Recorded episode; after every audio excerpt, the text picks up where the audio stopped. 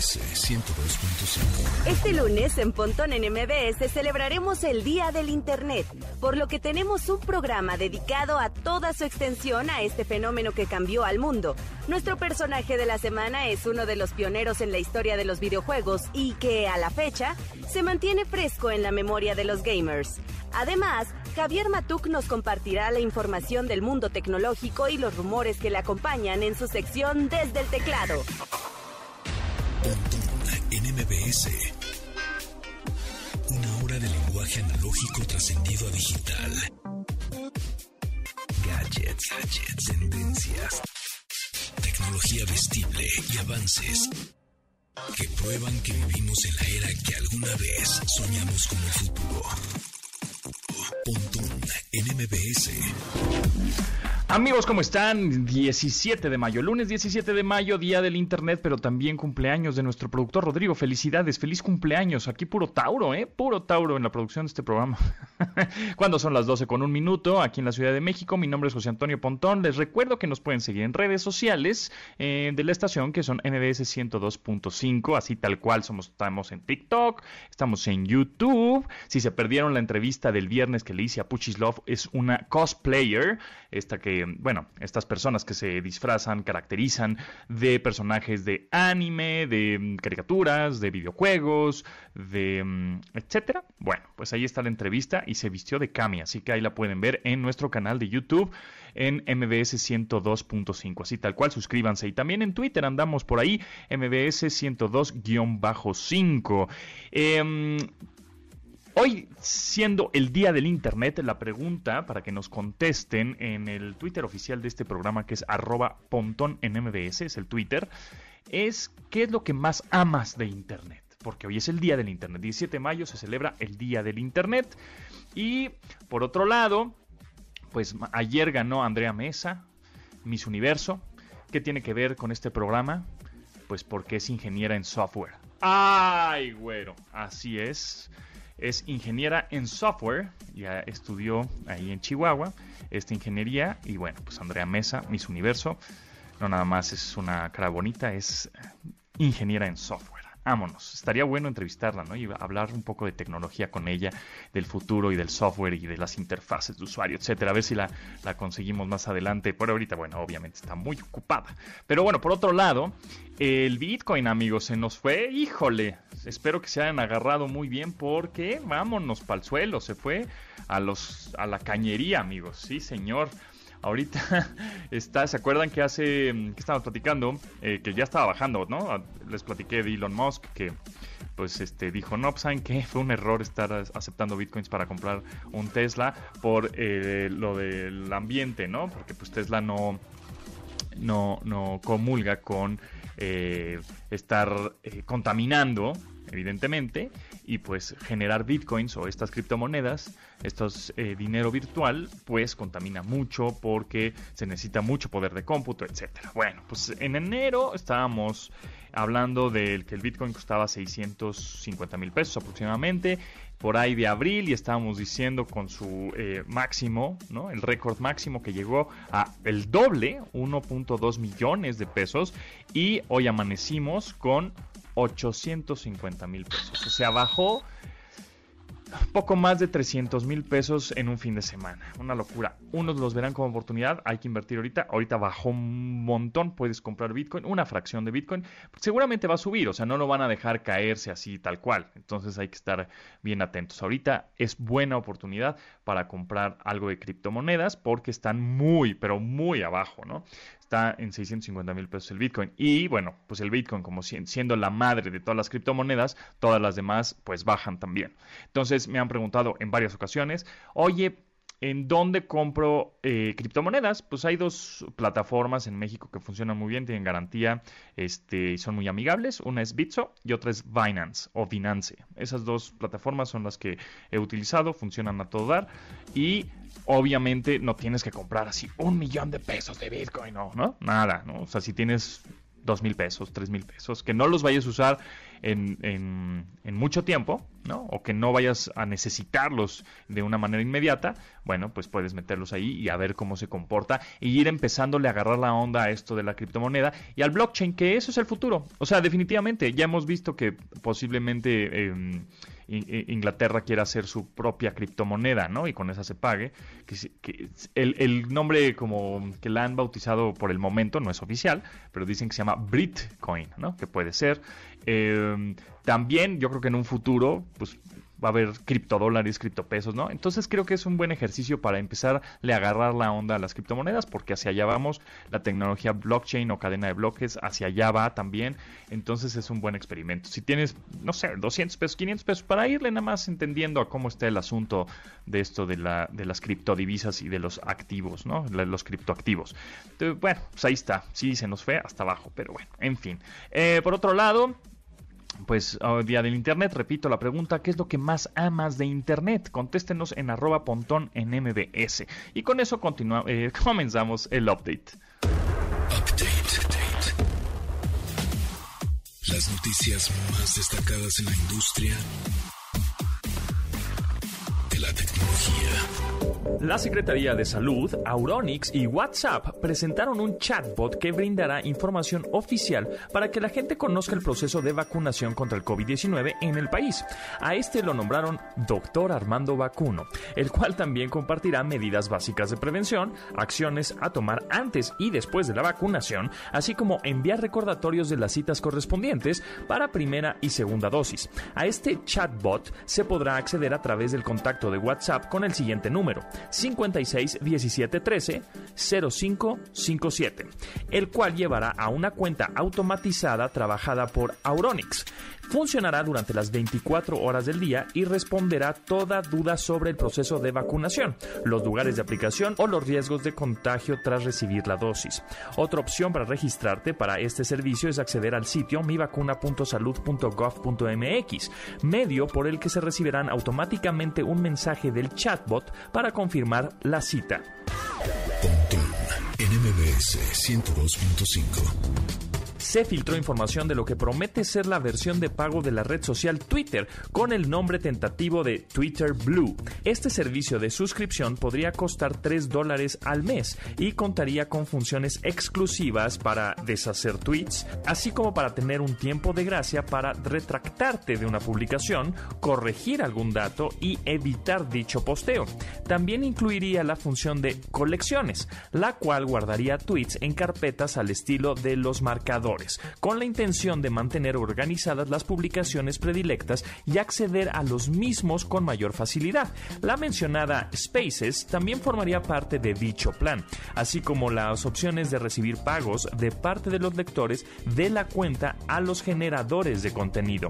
Aunque aún no hay una fecha oficial para el lanzamiento de Twitter Blue, se espera que para 2023 haya más de 315 millones de cuentas monetizables. En MBS. China aterrizó durante la madrugada del pasado 15 de mayo su primer vehículo de exploración espacial, lo que la convierte en el segundo país en la historia en aterrizar y operar un rover en Marte. Desde febrero, el país oriental llevó al Tiwen-1 a orbitar el planeta rojo, pero ahora el vehículo conocido como Shurong fue lanzado con una cápsula protectora, entre otros aditamentos, para lograr un descenso exitoso en la superficie marciana. Shurong cuenta con 240 kilos de peso, 6 ruedas y su abasto energético es logrado mediante la luz del sol.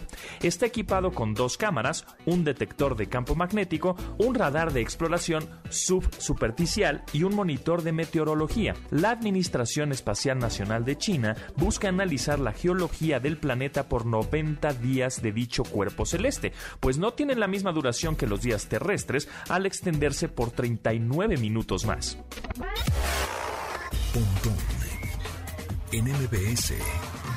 HBO Max confirmó la reunión de la serie Friends para el próximo 27 de mayo mediante un teaser. Gracias a esta información se termina la serie de rumores que se dieron desde 2020, año para el que estaba previsto tal evento y que se vio pospuesto por la pandemia. El rodaje estaba previsto para febrero de aquel año, pero se vio postergado para el mes de abril, además de una serie de retrasos que empujaron la llegada de tal reunión hasta la fecha ya mencionada. La reunión contará con la presencia de todos los estelares de la serie, quienes recibirán 2.5 millones de dólares por la participación, además de contar con la presencia de invitados recurrentes en la historia original y además algunos adecuados a la actualidad. La transmisión cuenta con la dirección de Ben Winston y la producción ejecutiva de sus creadores originales, Kevin Bright, Martha Kaufman y David Crane. en MBS 102.5.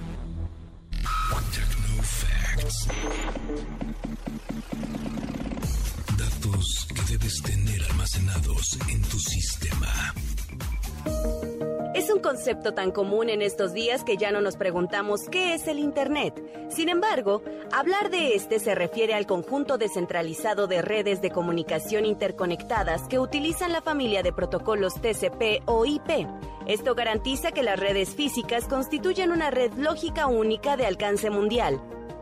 Sus primeros días se remontan a 1969, cuando se generó la primera conexión entre computadoras de tres universidades en Estados Unidos, a la cual denominaron como ARPANET. Uno de los servicios que más éxito ha tenido ha sido la World Wide Web, la cual utiliza a la Internet como medio de transmisión esta no cuenta con una sede única o sistema centralizador, por lo que cada red instituye sus propias reglas. Sin embargo, la libertad de contenidos y el no exigir algún tipo de lucro para difundir su información ha permitido que la expansión cultural e informativa a nivel mundial se vuelva más democrática y abierta para toda la población en el mundo. Lunes de datos curiosos de asistentes virtuales que tenemos en el teléfono, bocinas inteligentes que tenemos en nuestras casas. Es el turno de Alexa. Dame un dato curioso. Muchos piratas usaban parche no porque estuvieran tuertos. Cuando llegaban al interior de los barcos que asaltaban, podían adaptarse mejor a la oscuridad, con solo descubrirse el ojo. Órale, buen dato.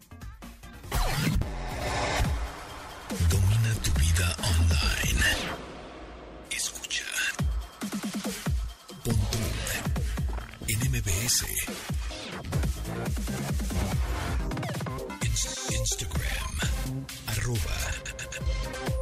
Pontón en MBS.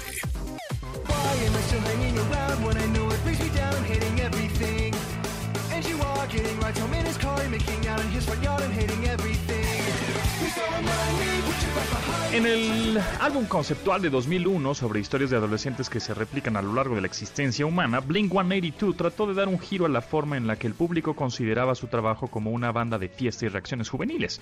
Take Off Your Pants and Jacket es el cuarto álbum de estudio de los californianos, el cual dio continuidad a los éxitos que les dieron fama a finales de los años 90 y donde aprovecharon que aquel público joven que se identificaba con ellos tuviera catarsis con su trabajo. Uno de los temas que lo conforman es Online Songs, que habla sobre los pensamientos que lo eh, que te enloquecen después de terminar con alguien, desde ver a alguien conectado en línea con el nombre del ICQ adaptado a esa persona, hasta las canciones que buscabas en línea para escuchar con tu pareja.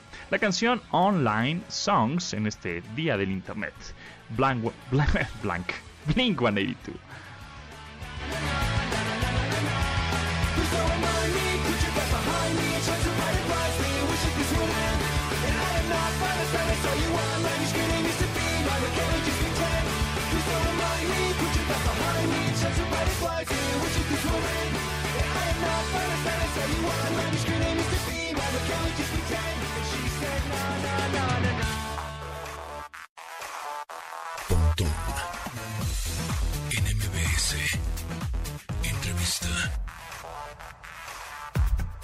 Amigos, es un gusto presentarles a Sergio Dueñas, director de Mercado Pago, en este espacio. Me da mucho gusto tenerlo una vez más aquí en este programa de estilo de vida digital y tecnología. ¿Cómo estás, Sergio? Muy bien, Pontón, y tú. Muchas gracias de nuevo por, por la invitación. Me gusto en platicar contigo. Oye, pues hay, hay varios anuncios que tiene Mercado Pago, pero me gustaría enfocarnos ahora que he estado viendo este Point Smart, que es eh, esta terminal punto de venta móvil, pero como la evolución de eso, ¿no? Porque tiene mucha tecnología. ¿Nos puedes platicar acerca de eso?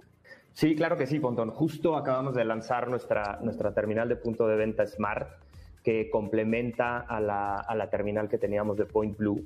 La verdad es que es un dispositivo más sofisticado. Lo, lo, tenemos eh, enfocado en comercios medianos y grandes.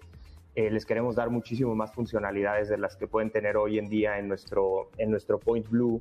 Entonces, por ejemplo, tiene tecnología para hacer transacciones con código QR o tecnología NFC, eh, puedes imprimir comprobantes, tiene batería que dura hasta 72 horas, eh, tiene Wi-Fi, Internet con 4G, entonces tienes también el Internet gratis, no necesitas la conexión de, Bluetooth.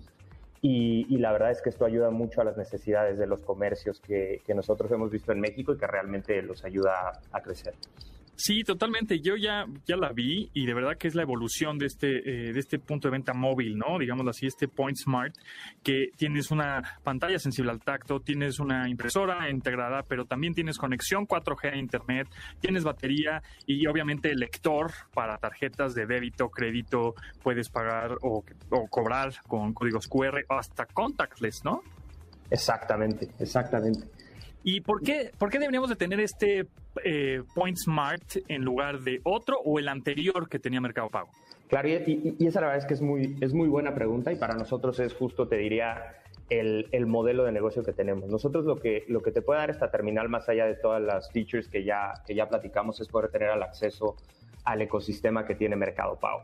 ¿no? Por ejemplo, tú al, tú al tener este device puedes tener un acceso a el fondo de inversión que nosotros tenemos en nuestra cuenta digital, puedes recibir un crédito, por ejemplo, que la verdad es que es algo que nosotros hemos visto no solamente para ayudar a, este tipo de vendedores a cobrar con tarjetas, sino también realmente tener un crédito para crecer tu negocio, para invertir en tu inventario, etcétera. Por otro lado, no tienes, no tienes una, renta, una renta mensual y, es un device que, le vamos a ir agregando cada vez más todos los diferentes productos que, y servicios que nosotros tenemos dentro, dentro del mercado pago. Entonces, al final, lo que te está dando esto es un acceso no nada más a crecer tu negocio en el punto de venta, sino realmente a un mundo digital de servicios financieros. Sergio Dueñas, director de Mercado Pago, este dispositivo, este em, eh, Point Smart, ¿es para todos? Es decir, pequeñas, medianas empresas o uso, digamos, particular. Si yo soy, no sé, un pintor y me dedico a vender mis, mis pinturas, ¿no? Este, lo puedo utilizar, ¿no? Sí, sin duda. Eh, eh, esto es para, para todo el mundo, eh, pero, pero parte de lo que nosotros queremos ofrecer es justo eso, el poderte dar una gama que tengas el Point Blue dependiendo de tus necesidades o el Point Smart dependiendo de las que tengas. ¿no? Y esto, esto varía mucho por el perfil del negocio, por el interés que tú tengas desde, desde tu lado, pero sí, la verdad es que es, es, es accesible para, para todo el mundo y pueden utilizar los mismos features que tengan ambos, ambos devices. ¿Qué respuesta han tenido de los vendedores que ahora utilizan sus métodos de cobro como justo Point Blue o Point Smart?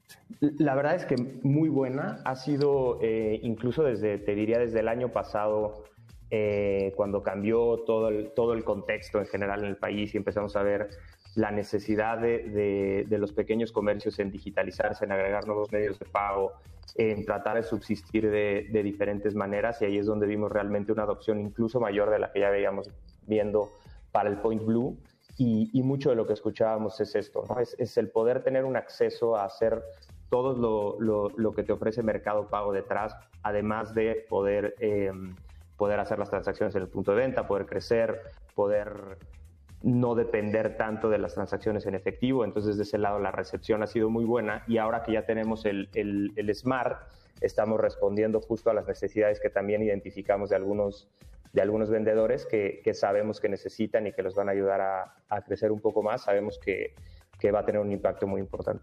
Y hablando de la conexión 4G que tiene este dispositivo, ¿cómo funciona? Es decir, ¿es, gratuita? ¿Le tengo que poner un chip, un SIM? ¿Ya viene integrado? ¿Un SIM? ¿Tengo un plan mensual? ¿Cómo funciona? Sí, y esto ya, ya viene todo integrado en el, en el dispositivo. Entonces tú ya vas a tener eh, internet 4G, ya es, es gratis, ya viene el, el, SIM en el, en el dispositivo, entonces tú lo compras y estás listo ya para, para poder hacer las transacciones. Buenísimo, pues la verdad es que sí está súper padre, o sea, ya el dispositivo como tal, todo integrado, todas las necesidades que, se, que, que, los, em, pues, los empresarios o pequeños empresarios o particulares necesitaban en un mismo device, pues ya están todos integrados como todo en uno, ¿eh? La verdad es que está sensacional. Y por último, ¿cuáles serán los planes para llegar a más vendedores con este producto?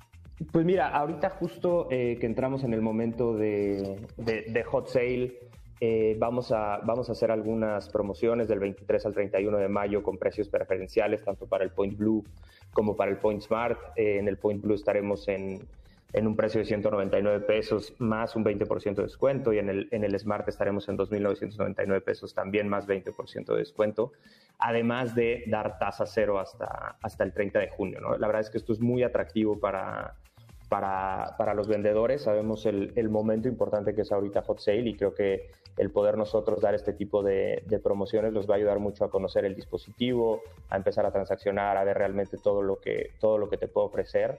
Eh, entonces, desde ese lado creo que es algo que, que va a ayudar mucho. Y por otro lado, un poco más de entre corto, mediano y largo plazo es vamos a estar invirtiendo mucho más en marketing, en branding. Si no has visto, eh, todavía vas a estar viendo mucho más eh, sobre el dispositivo y sobre generar la cuenta digital de, de, Mercado Pago, ¿no? que es todo lo que hay detrás. Buenísimo. Sergio Dueñas, director de Mercado Pago, muchísimas gracias. Ahorita vamos a poner la liga de en donde pueden conseguir el Smart en nuestro Twitter, arroba pontón en MBS, por si le quieren dar directamente al link y ver de qué se trata, de lo que estamos hablando, pues ahí está. Sergio, muchísimas gracias, de verdad. Y bueno, pues estaremos ahí atentos a todas las actualizaciones que tenga este device y toda la compañía en general. Seguro, Pontón. Muchas gracias por la invitación.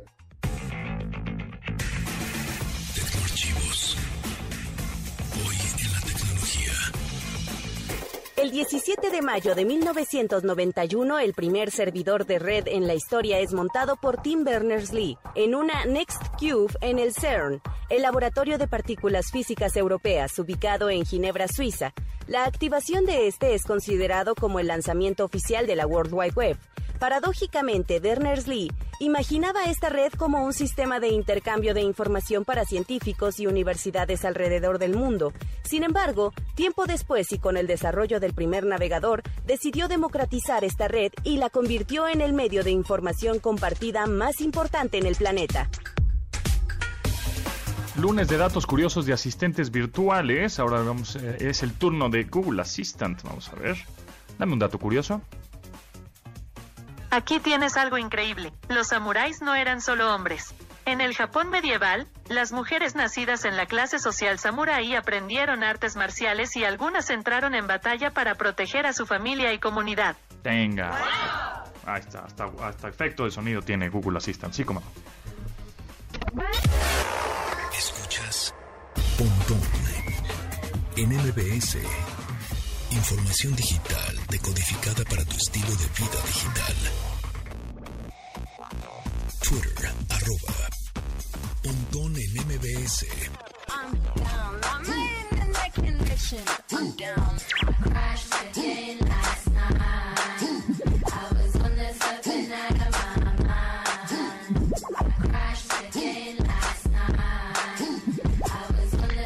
En 2010, MIA editó el álbum Maya, su tercer material de estudio y en el que toca principalmente los temas de políticas de la información y con el que pretendía hacer una especie de caos digital. Esta canción aparece como bonus track en la edición especial de la producción y en esta aparece un grupo de trabajadores de la marca Verizon Wireless de Filipinas para cantar los ganchos de la canción. Sobre esta, MIA comentó que tenía problemas con el Wi-Fi y cable y pasó en soporte técnico telefónico por tres horas, por lo que decidió agregar eso como parte de la lírica de esta canción, que se llama Internet Connection de MIA.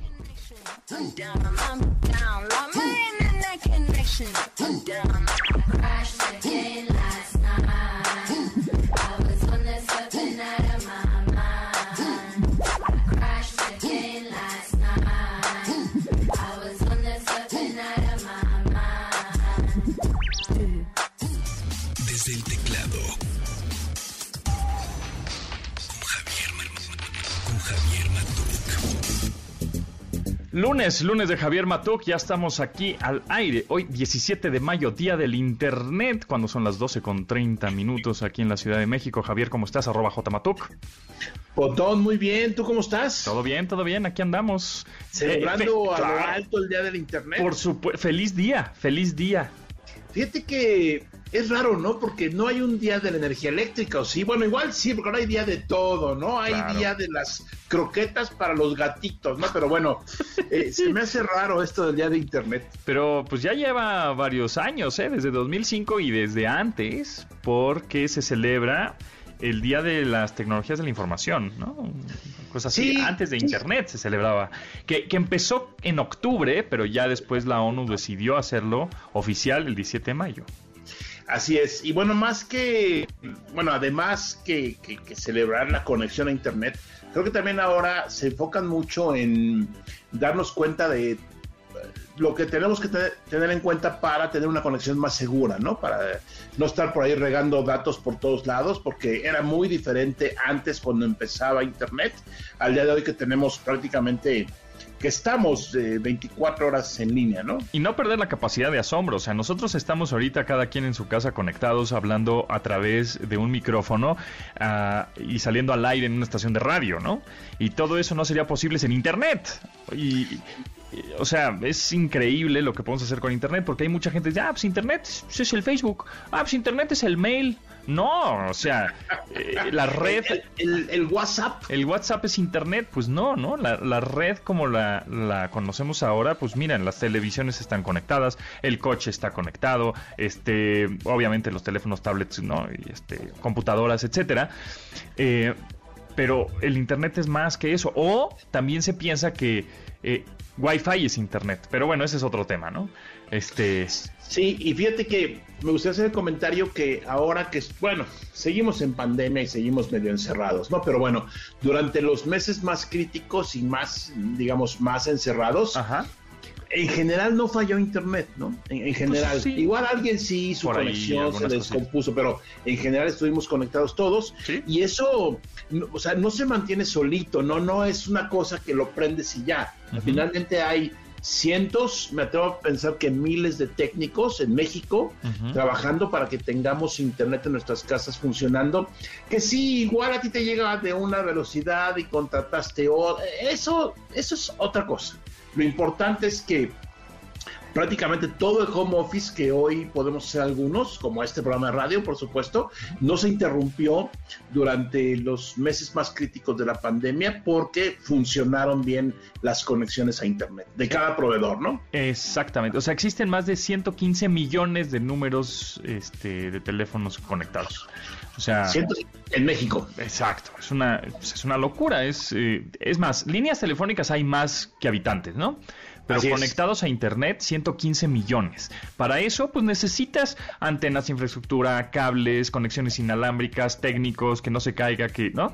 Este, no es un enchilame una torta. Entonces, de verdad que si creo que esta pandemia hubiera sucedido cuando no había Internet, uf, hubiera estado mucho más complicado el chambear, ¿no? Sí, no, totalmente, hubiera sido otra historia, eh, pero bueno, pues afortunadamente tenemos hoy la conexión, hoy es el día del Internet y, y- igual estaría padre recordar cómo llegó a México, ¿no? Exacto, sí, tal cual. ¿Cómo, ¿Cómo es que llegó a México? Yo me acuerdo que por ahí del 96 puede haber sido, este, ya me conectaba a internet en las noches porque es cuando no, nadie contestaba el teléfono, ¿no? O nadie marcaba a la casa porque se conectaba, se, se- se cortaba la conexión y, y- y tenías planes de horas, ¿no? O sea, tienes contratado 30 horas al mes de internet, no como ahora que es ya conéctate Y- todo el tiempo y pagas una cuota mensual y tan tan, ¿no? Ahora es un buffet, todo lo Exacto. que puedas comer. Exacto, y ojalá se quede así por siempre. Este, pero ¿cómo, cómo es que llegó? O sea, tú, tú estuviste en época antes Internet, después de Internet, y fuiste realmente el pionero y de los que prácticamente trajo estas conexiones a México. Eh, Sí, mira, sí, no, pues no te voy a explicar rápidamente. Sí. Como sabemos, la red de Internet eh, es la consecuencia de un proyecto que comenzó de en, en una situación militar ¿no? en los Estados Unidos. Eh, los norteamericanos eh, en la Guerra Fría querían eh, replicar toda la información que tenían en un lugar a otro lugar por si los bombardeaban. Ese es el origen de, del concepto de Internet por los ochentas, más o menos. eh, que era la DARPANET, ¿no? Que era la Defense Advanced Research Project, algo es DARPANET. Eso era una conexión entre centros de cómputo, en donde en ese país siempre ha estado muy de la mano el trabajo con la academia, alias las universidades, ¿no? Entonces, bueno, así empezó la red Internet y en México, en ah, bueno, era una red que no era comercial, era una red entre universidades y dependencias del gobierno. ¿Qué pasa? Que las universidades empiezan a verle muchas, muchos beneficios, ¿no? O sea, muchas eh, funciones y muchos intercambios de información que pueden hacer con esta conexión. Entonces, la parte militar, pues ahí se queda, ¿no? Digamos, como alguien la atiende, pero la parte de conexión para intercambiar información es la que se desarrolla mucho más entre universidades, todavía sin ser comercial, no podías tú comprar acceso a Internet, era simplemente parte de los servicios que daban algunas universidades. En ese sentido, en México, eh, se reconoce oficialmente, porque digo, hay versiones y todo, ¿no? Pero el TEC de Monterrey, en el campus de Monterrey, se enlaza por primera vez a otra universidad en el estado de Texas en el 87, en un enlace permanente. Ya había habido enlaces eh, en la UNAM, pero eran enlaces así por línea telefónica, eh, de unos minutos para intercambiar información. Pero bueno, digamos que el, el, la medallita se la lleva el TEC de Monterrey y por unos meses después, o sea, unos cuantos meses también del 87, uh -huh. ya se conecta la UNAM, eh, aquí, bueno, desde la Ciudad de México, uh -huh. a otra universidad en Estados Unidos. ¿Qué pasa con eso? Que eh, el TEC y la UNAM figuran ya como un nodo de Internet, como se conoce, ¿no? Un punto de acceso a Internet, y ahí comienza la conexión para básicamente los académicos, o sea, na, bueno, los alumnos, por supuesto, pero más maestros, eh, tenías que, por supuesto, acudir a, un lugar para conectarte a Internet, en este caso ibas a la facultad o a, a la escuela para conectarte. A partir de ahí, eh, digamos que comienza eh, esto que es el Internet comercial. Eso quiere decir que tú y yo podamos conectarnos a Internet sin formar parte de una escuela, sin ser académicos ni mucho menos. Y es ahí donde empezaron los famosos proveedores de Internet o ISP, ¿no? O Internet eh, Service Providers, que eran compañías que se conectaban a alguna universidad o alguna otra punto de acceso a internet y revendían este acceso, digamos, al menudeo, por dejarlo así en términos eh, tranquilos y sencillos, ¿no?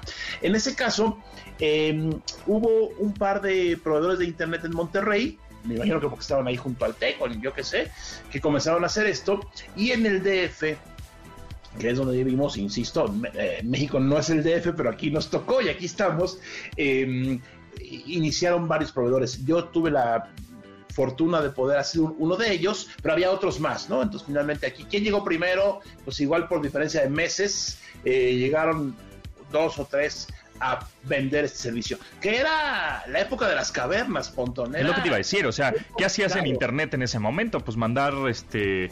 Eh, Correo. Ajá, correos, mandar mensajitos y ya, ¿no?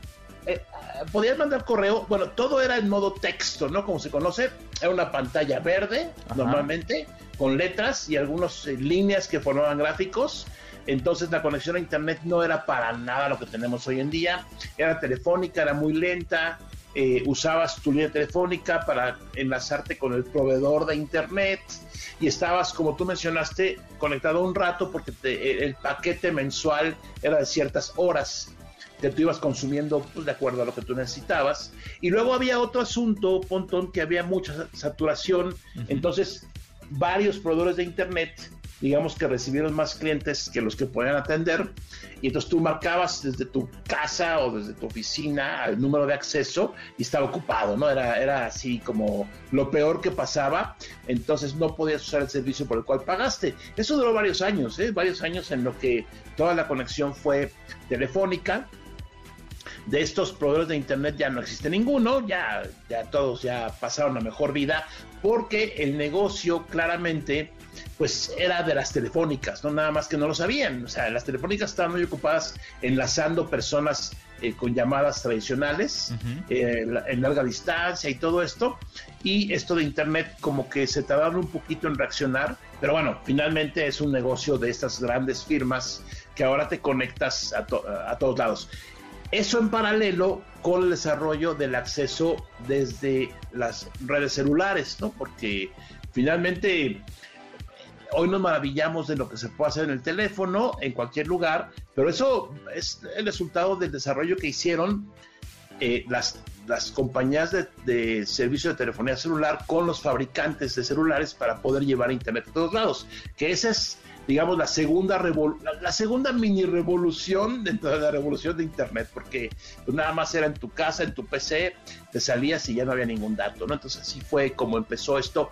En México, según casi todos coinciden, te digo que unos dicen que unos meses antes y otros unos meses después, pero básicamente es eso. Primero el TEC, luego la UNAM, y a partir de ahí pues muchos se conectaron, eh, otras universidades por supuesto, y ya dependencias gubernamentales. Aquí en México teníamos la red Telepac, que era un servicio que ofrecía la Secretaría de Comunicaciones y Transportes, que era algo parecido a una red de Internet, pero no era lo que conocemos hoy como Internet. Sin embargo, por ahí eh, te podías conectar a los famosos bancos de datos. ¿Y qué es eso? Pues es como un Wikipedia, ¿no? Bueno, era, era un, el acervo de información que ofrecían eh, muchas eh, escuelas, eh, organismos de investigación y demás, disponible, insisto, todo esto para el microcosmos de los científicos, investigadores y básicamente gente que estaba relacionada con todo lo que tiene que ver con la investigación y la educación.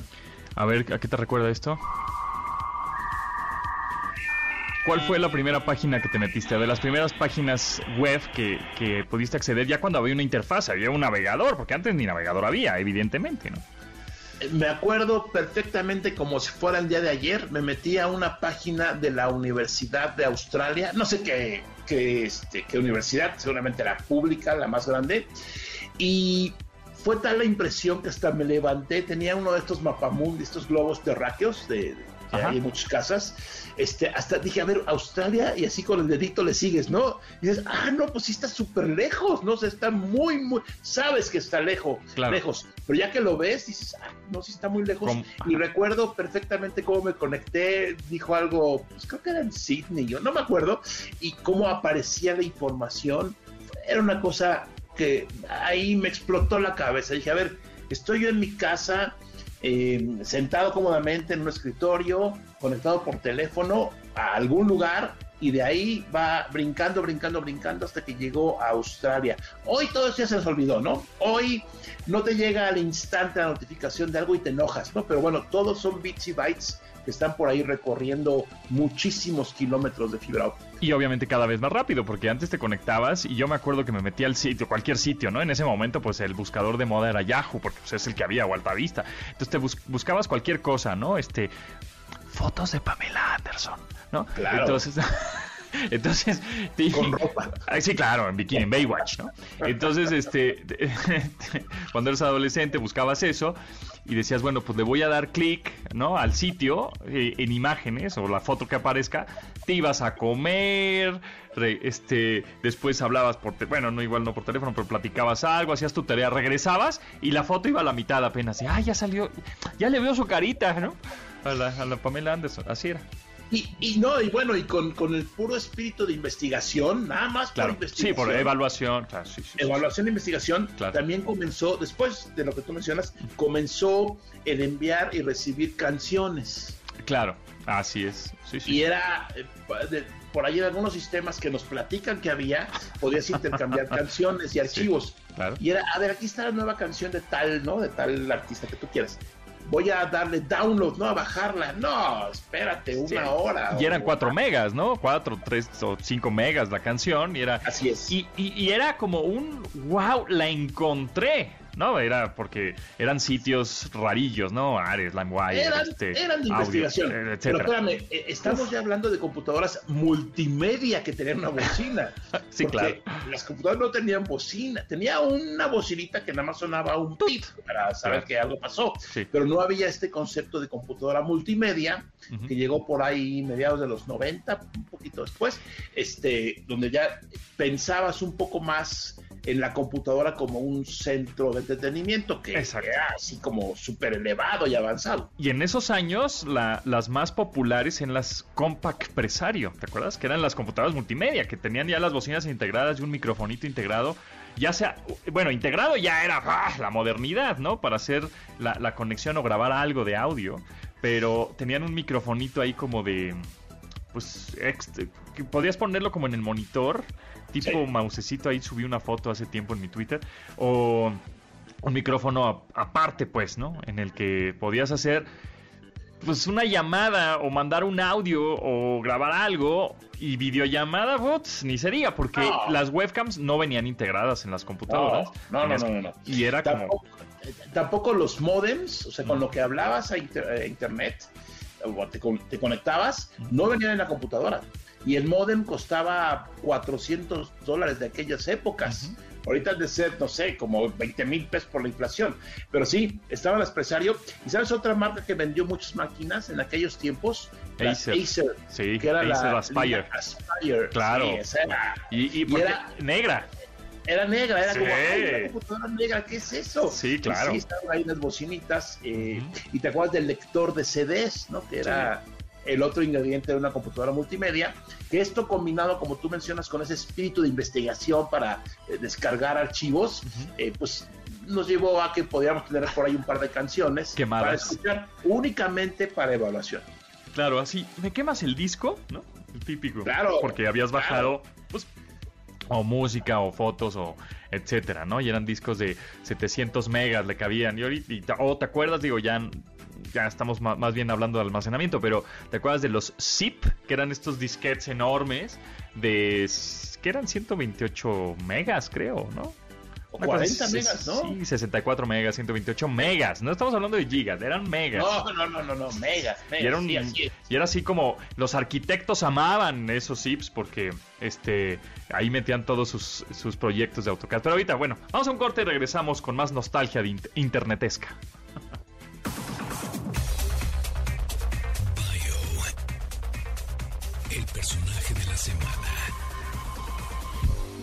El 22 de mayo de 1981, el diseñador de juegos Toru Iwatani creó uno de los personajes de videojuegos más importantes y trascendentes en la historia, Pac-Man.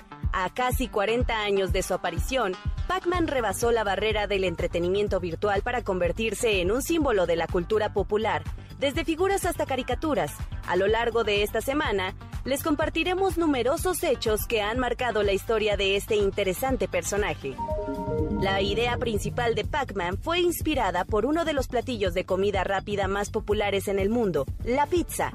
Fue justo cuando Taru Iwatani tomó una rebanada del platillo que le llegó a la mente la forma para crear este personaje. Para complementar la idea, tomó el nombre de la expresión Paku Paku, la cual es traducida como Chomp Chomp en inglés o Yum Yum en español. También tomó el símbolo kanji o sentimiento de la palabra taberú, la cual significa a comer. Aunque podría parecer una figura sin género, Pac-Man tenía como propósito atraer al público femenino, según el mismo Iwatani. Él consideraba que al género femenino se le encasillaba en temas como la moda, las citas y hasta la lectura de la fortuna, pero también la comida. Por lo tanto, eligió este último como el tema central por el que debía surgir el personaje. La tecnología ya es parte de nuestra vida. No esperes a que el futuro nos alcance. Pontón en MBS. Síguenos en Instagram.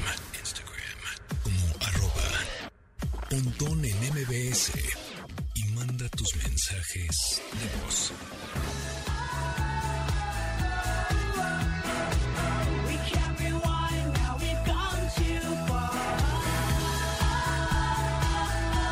The Limousines, la canción Internet Kill the Video Star. Con un claro guiño al clásico de los 80 de The Bungles, Video Kill the Radio Star, el grupo de indie trónica The Limousines lanzó en 2010 la canción Internet Killed the Video Star. La historia de este dueto inició a través del Internet, donde Eric Victorino y Giovanni Giusti empezaron a colaborar en línea antes de presenciar el mismo cuarto. O sea, antes de estar en el cuarto de ensayos, colaboraban ya por internet. Victorino, vocalista del par, señala que la canción toca el tema de los cambios en la música y en sus ciclos, por lo que hay que disfrutarlo y pasarla bien en lugar de intelectualizarla. The Limousines, la canción Internet, Kill the Video Star.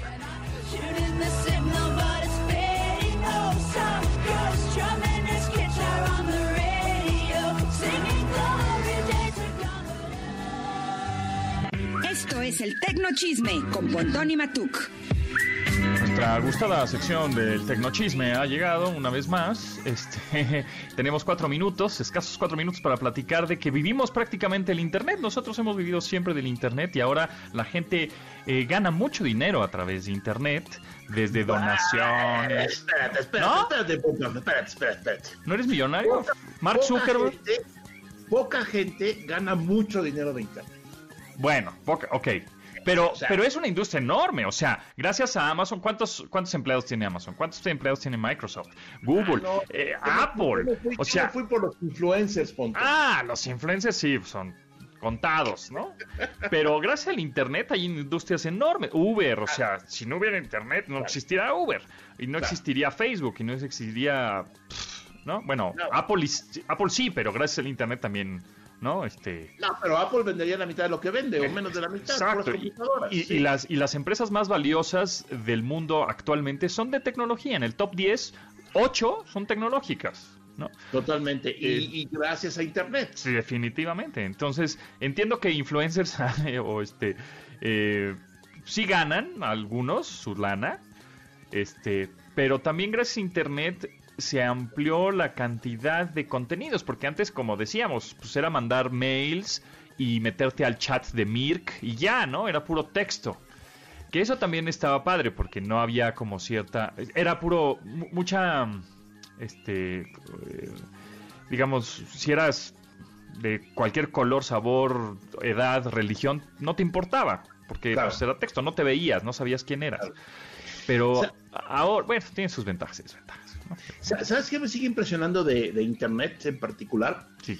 La facilidad de buscar, de encontrar información que te sirve a ti en el momento en que la necesitas. Sí. Y ahorita me estoy acordando porque algo se necesitaba hacer aquí en este hogar. Algo necesitábamos saber cómo. Ajá, Y ya sabes, busca un video. busco un- claro. Y, y ya hay alguien que lo hizo, porque alguien tuvo esa, neces- necesidad. Claro. Y, y- y este espíritu de compartir, porque Eso. YouTube no todos son followers y o sea, Ah, no, compartir conocimiento. compartir, sí, conocimiento y no profundo, ¿eh? o sea, conocimiento de cualquier tipo. Claro. Este, en donde, pues, gracias a estas tecnologías, y, y ahora lo puede hacer. Y además, eso añadido a que es literalmente desde cualquier lugar donde estés. O sea, no es enfrente de la computadora, sino donde hay una pantalla conectada, que básicamente es tu celular, ¿no? Está todo el tiempo conectado y esto. Oye, ahorita me acordé, ¿te acuerdas de esta serie que hubo antes de Big Brother? Había un reality show por internet. Zoom TV. Era Zoom TV, no me acuerdo el, del nombre. el inquilino, ¿no? Se llama el inquilino, algo, Algo así. así. Zoom.tv, sí. Que era video muy primitivo porque no había Era webcams, banda. ajá. Sí, sí. eran webcams pero podías ver ahí sobre todo escuchar porque eso no se cortaba eh, la vida dentro de esa casa dentro de ese departamento sí. ya pasaron los años Pontón pero como tú dijiste y empezaste no hay que perder la capacidad de asombro el hecho de no sé lo último que ha pasado en Marte pues es asombroso no y, y, y mucha gente dice ah sí sí lo vi no no no o sea, hay que sentarse un poquito y, y- pensar lo que está pasando. Y, Elon Musk, el influencer número uno, definitivamente, porque cosa que dice y cada cosa que postea en Twitter es- hace, hace un merequetengue en, en todas las industrias, pues el señor está eh, mandando satélites para dar internet a todo el mundo y casi casi a Marte y a la Luna, ¿no? Para que tengas internet allá también sin problema. Totalmente, Increíble. totalmente. Pero bueno. Además del dinero, tiene la visión y tiene las ganas de hacerlo, ¿no? Totalmente, totalmente. Muchas gracias, Matuk. Nos escuchamos próximo lunes por acá. Claro que sí, Pontón, gracias a ti. Feliz día del Internet. Feliz día del Internet. Sí, señor, vamos a festejar con pastel y pizza. Muchas gracias a Rodrigo Vero, Itzel, Mario, Marcos y Neto en la producción de este programa. Nos escuchamos mañana a las 12 del día. Sigan a Matuk en arroba jmatuk en Instagram, en Twitter y en YouTube. Suscríbanse a su canal y se quedan con Manuel López San Martín en MBS Noticias. Pásenla muy bien. Bye. De admirar sus avances, ahora somos relatores de cómo rebasa los alcances de nuestra imaginación. Pontón en MBS.